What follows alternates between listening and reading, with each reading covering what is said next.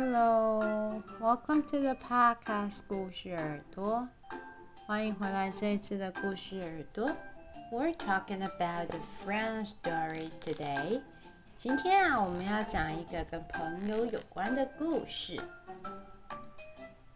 不知道小朋友有没有曾经跟自己的身边认识的人发生冲突，或者是因为冲突而成为朋友的呢 ？We're going to talk about the story Elephant and Crocodile。我们今天就是要来讲这相关的故事哦，就让我们一起听下去吧。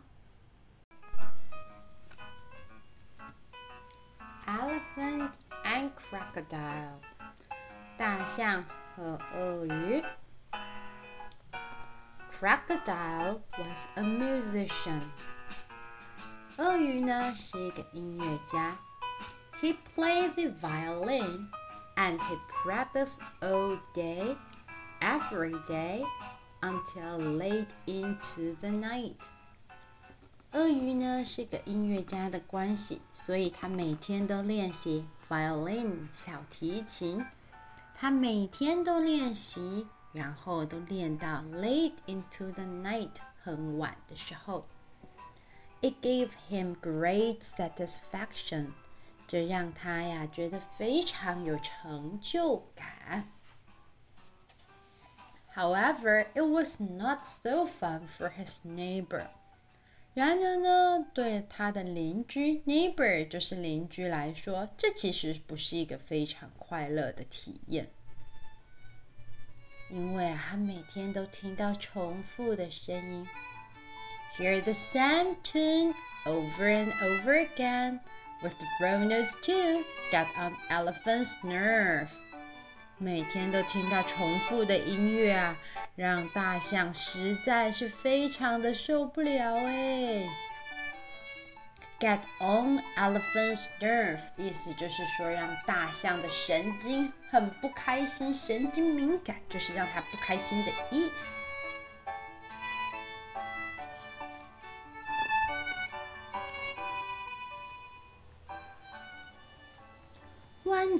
One day, the elephant couldn't bear it no longer.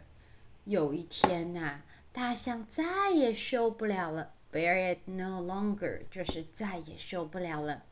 He went round to the crocodile's place to complain。他呀就跑去找鳄鱼抱怨，complain 就是抱怨的意思。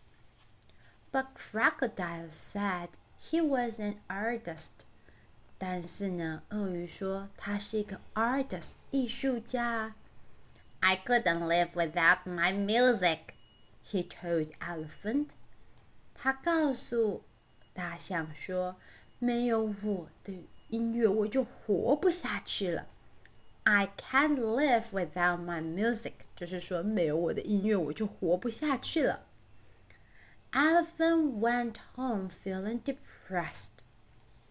然后呢，大象啊就很伤心难过的回到家。等他回到家，他还是又在听见了那个声音。He played until late into the night。鳄鱼还是无论如何不停的演奏，直到了深夜。Crocodile played his violin out of tune over and over. He couldn't sleep. He couldn't read.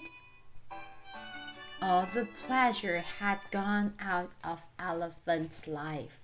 于是大象就觉得啊，他生命里面的所有的快乐都离他而去了。Pleasure 就是快乐的意思。The elephant went to the doctor about his poor nerve。无奈之下， 大象只好找了 doctor 医生来救救他敏感衰弱的神经。The doctor prescribed peace and quiet and some nasty medicine. 医生给他一些可以让他心情比较平静的药，反正就是那些讨厌的药。大象并不喜欢吃药，而且等到一回到家，他还是一直不断的听见鳄鱼演奏的歌曲。How nice to be an artist like crocodile! he thought. 大象心想：“如果呀，可以像鳄鱼一样是个艺术家，那该多好啊！Elephant thought of a sudden, "Well, why not? 为什么不呢？Maybe I'm an artist too." 一想到说，或许自己也可以当一个艺术家、音乐家，大象就非常的开心。He went to town all excited, and bought himself a beautiful shiny brass trumpet. 于是呢，大象就非常的兴奋，他跑到了城镇里面，买给他自己一个 shiny 闪亮亮的 brass trumpet，就是小号。He had wanted a trumpet like ever since he was little. 从大象小时候啊，他就很想要吹小号啦。That evening, he began to practice. 晚上的时候，他就开始练习了。Oh, What fun it was! 居然比大象想象中的还好玩。Elephant was quite surprised by this own musical gift. 大象被他自己的音乐天分都有点吓了一跳呢。没想到啊，他竟然也可以有当音乐家的天分呐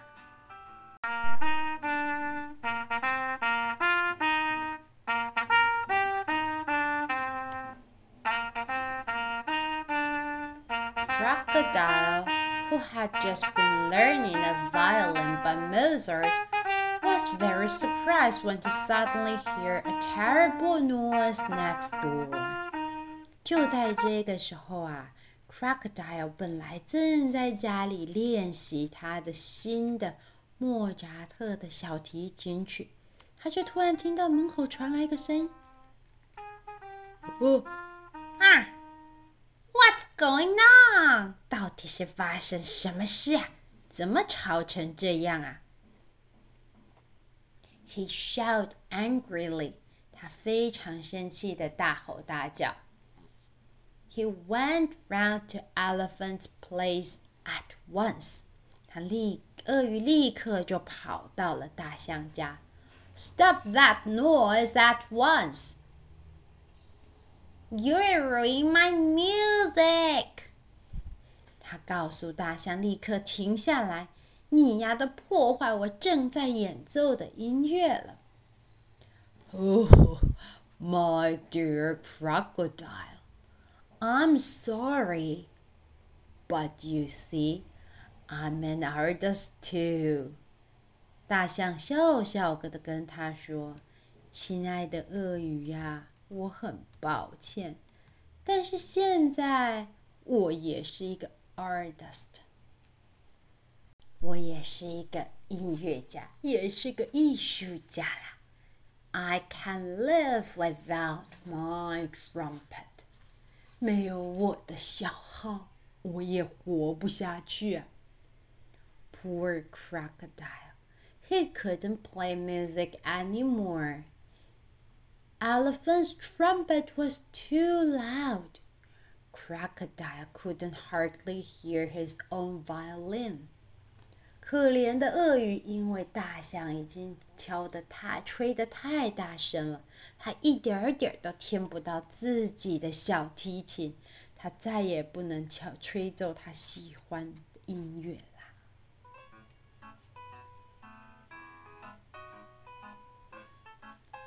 Elephant, on the other hand, was fine. Discovering his musical talent changed him completely. He was as happy as the day is long. 至于大象嘛，它则是非常的好。发现了自己的音乐天赋之后，大象整天都很开心的。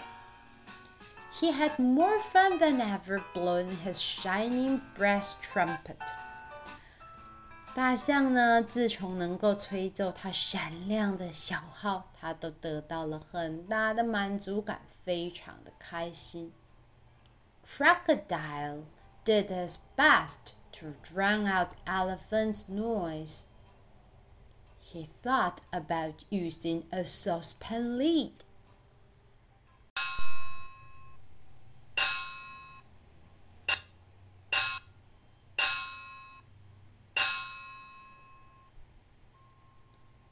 Which meant the elephant had to blow louder than ever.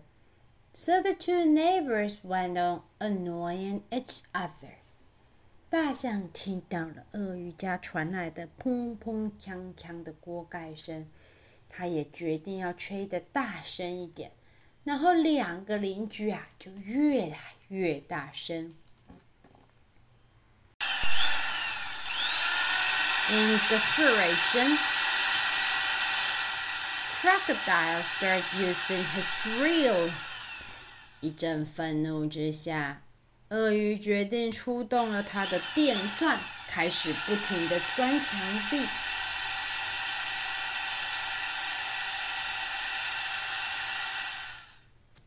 The noise was too much for elephant。对于大象来说，哇，这也太大声了吧 ！He collapsed on the floor in a fright. 在一个大大的惊吓之下，大象被电钻声吓得跌坐在了地板上。This time, Crocodile had gone too far. Elephant took his hammer and hit the wall as hard as he could. 这个时候呢，大象真的太生气了， 他就从柜子里面拿出他的 hammer。也就是大锤子，用力的砸在了他的墙壁上，again and again。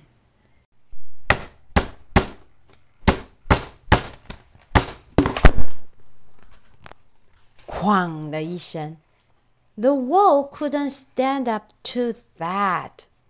这个墙壁啊，根本就受不了这么大剧烈的撞击。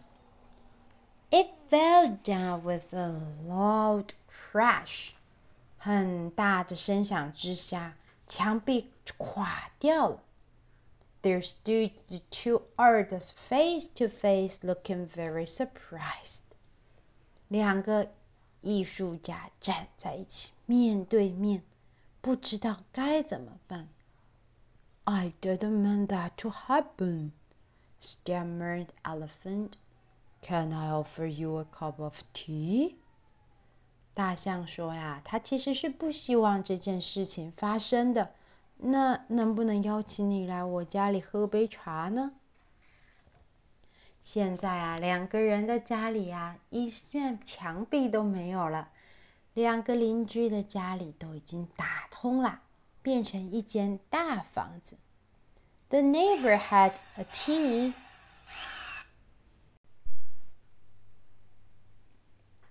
两个朋友坐下来，好好的聊一聊他们对音乐的热情。Why don't we play together? said Elephant. 大象说：“哎，咱们为什么不一起演奏呢？”What a good idea! said Crocodile. 鳄鱼也觉得，哎，这真的是一个好主意。Two of them play music together in perfect time. They played for one, two, three, four, four hours long. 他们一起练习音乐，演奏了四个小时这么久。 And they played every night for weeks. 一周里面的每天晚上，他们都练习。they got better and better. It was lovely. 他们一起练习的时候，进步的非常的快。They became famous all over the world and they lived happily together ever after. 很快的，他们的演奏越来越出名， 然后他大象和鳄鱼就快乐的住在一起啦。They never rebuilt the wall. 他们也不曾再重新把这个墙壁再建起来啦。They did not need it now. 现在呢，他们已经不再需要那一面墙壁啦。